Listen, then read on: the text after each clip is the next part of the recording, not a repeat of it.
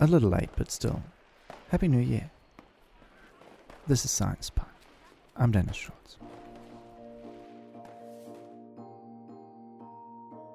In this episode, we'll talk about time traveling. Admittedly, that sounds like science fiction, but in principle, traveling to the future is possible. Since I'm not really an expert when it comes to the theory behind, I asked for some support. Thomas Hugler, who currently writes his master's thesis about dark matter at the University of Heidelberg, kindly agreed to help me out. From a scientific point of view, you most likely should start at the question is what is time or how does time pass? And the scientific foundation for that is most likely to be Einstein's theory on general relativity. And the, the key prediction is, in a sense, that time and space are not independent. But what does that mean?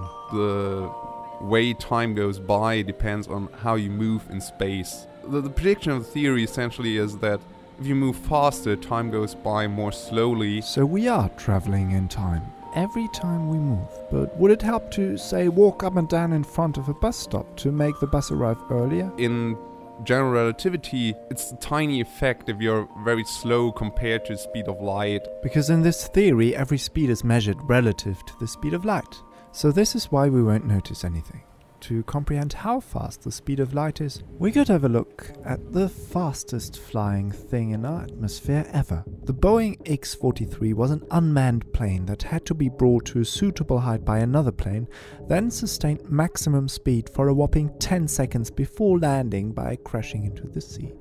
This highly specialized plane hit 11,000 kilometers per hour, that's about 9,000 miles per hour, which is incredibly fast, but to be anywhere near a speed required for time traveling, it would have to be at least about 30,000 times faster. But theoretically speaking, traveling in time is possible. And if we would be extremely small and light particles, things would look different. Electrons at the CERN, that's where they found the Higgs boson, are routinely accelerated to almost the speed of light. Also, there has been an experiment which sounds a bit crazy and involves two really good clocks, a plane, and a trip around the world. What you have to do is you take very good clocks. You just put one of them there and take the other up into a plane and fly it around the world once. And you stop them at the very same time, and then you compare what both clocks show. Clock that was on the plane shows a small amount of time that has gone by compared to the other clock that just stood there. But of course, the effect measured is minimal. Some say that traveling helps them to feel young, but this is not due to general relativity. Also, we cannot jump in time. We can slow down our time so again, in principle, traveling to the future and not to the past is possible. But this isn't the kind of time traveling we know from Hollywood or from science fiction books. We've all seen stories about crazy scientists trying to prevent tyrants from taking over the world or daughters having to set their parents up. In stories, time traveling always means going back and forth in time. One thing sticks out though. It's almost always just a small group of people that are allowed to use time machines. Is there any reason for that? Let's just assume that traveling in time is possible, and that everybody can use it like we use planes today, and see what happens. In this episode, we are going to find the center of the universe, destroy the entire financial system, and also discuss about Shakespeare not being able to write anything ever. Here they are, our somewhat half baked speculations on time travel.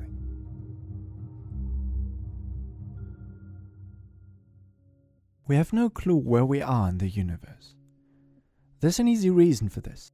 If we want to describe the position of anything, we'll use the relative position to another thing, like you can find some honey in the cupboard, or my flat is on the second floor. Even if we found ourselves in an empty black room, we could still say, I'm now in the middle of the room, or near one corner.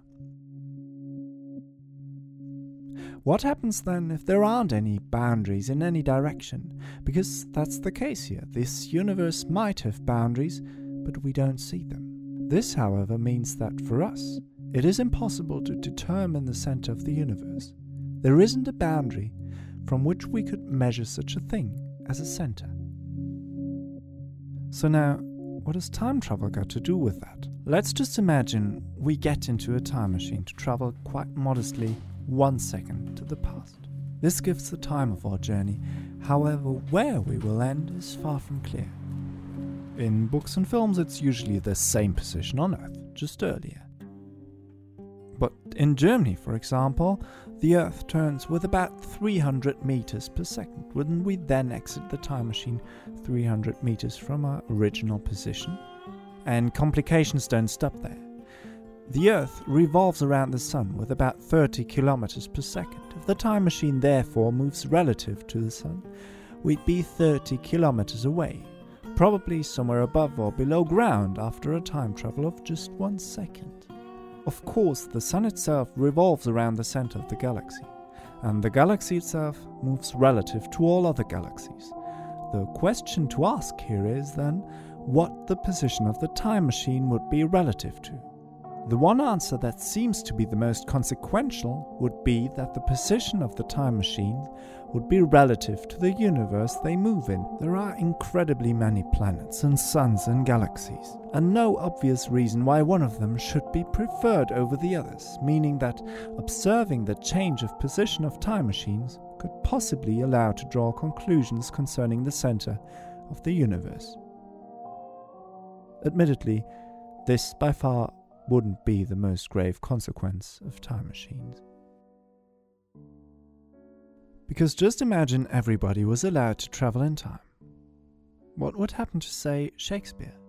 Wouldn't his birthplace be surrounded by gazers and paparazzis? And given that Shakespeare would be permanently surrounded by journalists, would he even become the literary figure he is? This is also one example for the logical problem that time travel poses. If he, due to paparazzis and journalists, didn't have the time to write all his works, then he wouldn't be an author, so there wouldn't be any reason for journalists to surround his birthplace. But then again, without everyone surrounding him, he could be productive again, leading once more to gazes at his birthplace, so would Shakespeare oscillate infinitely fast between the literary figure he is today and the male version of an it girl and it boy, so to speak. This hints at the problems time traveling poses to logic. The best known example is the so called grandfather paradox. If you killed your own grandfather, how could you still live? And if you would be able to travel to the future and then back to the past, wouldn't this imply that the complete future is already set in stone and completely determined? If you start thinking about it, a big part of our life is more or less reliant on not being able to go back and forth in time. A good example is the financial sector, playing an important role in our daily lives, whether or not we want it to. Just think about the interest rate money paid after a certain time. If you would be able to travel back and forth in time, investing money in the past and retracting it in the present, you could make quite some profit. If you think about it in terms of price alteration, traveling back to say 2003 and buying gold and selling the gold now would make you an enormous fortune. But as demand for gold in the year 2003 rises because of people wanting to make that profit, the gold price in the year 2003 would increase. And since the supply of gold in the present would rise as well, the gold price now would decrease. This works until the prices equalize. So, if everybody would be allowed to travel in time, the price for everything that you can sell and buy would be equalized over all the times that have ever existed. The price of gold and food and anything else will be more or less constant for all times, because if it wasn't, you could gain profit by exporting the goods to another time, leading to a shift of supply and demand, and therefore to adjustment of prices.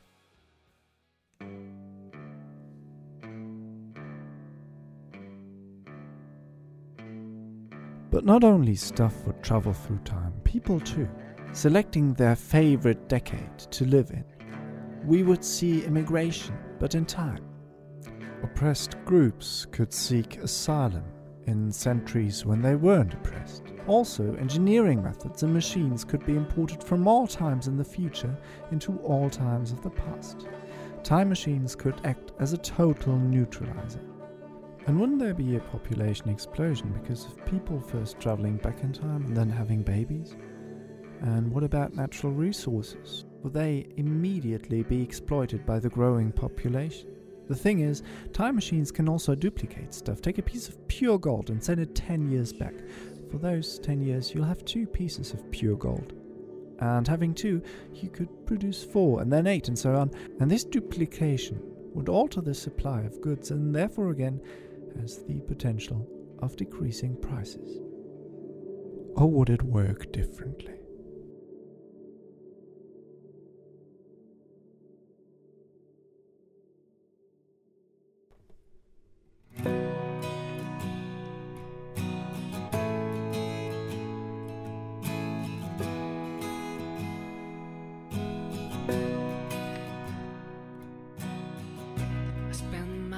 Time traveling, therefore, could possibly allow for conclusions about the center nature of the universe. It could destroy the financial system, and it could act as a total neutralizer. There's just one problem all of this is total speculation. And I will totally admit that, for me, not one of those thoughts I just talked about seems absolutely thought to the end. In fact, the script for this episode has a myriad of explanatory and continuative footnotes expressing lots of doubt, which I wasn't able to include here. It is generally difficult to get a conclusion about hypothetical inventions in the future, and that is true especially when it comes to something that would have such an enormous impact. But does that really matter? As history has shown, people are in no way reliable when it comes to predicting the future, be it small details or big changes. There is one question we answer, though it's the one why it is so difficult for authors to allow anyone in their stories to travel in time. The consequences of it seem so great that the world would be a profoundly different one if there was such a thing as traveling in time. And eventually, this is just an extreme example of how the structure of our society deeply interacts with its technology. Admittedly, a very, very extreme example.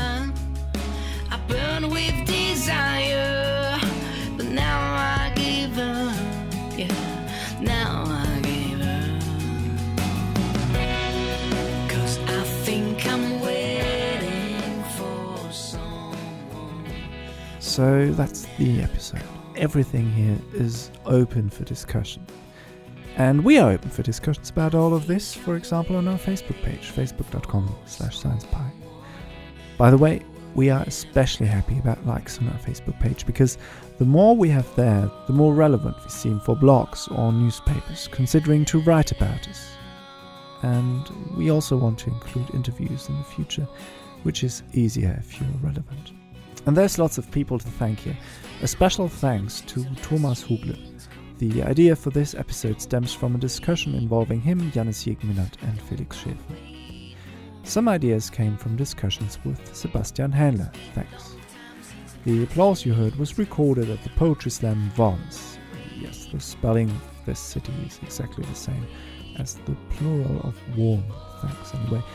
We would also like to thank the Think Big Foundation for the support, allowing us to buy two new microphones. Music was by Kevin MacLeod, Chris Zabriskie, the Cosmic Analog Ensemble, Jason Shaw, Cloud Kicker, Kelly Latimore, and playing in the background right now, Yamin Alma. This track is from the EP Freedom Soon, which you should listen to. The entire list with links to the artists is on our website www.sciencepie.org. Science Pie, that's Annika Brockschmidt and me, Dennis Schulz.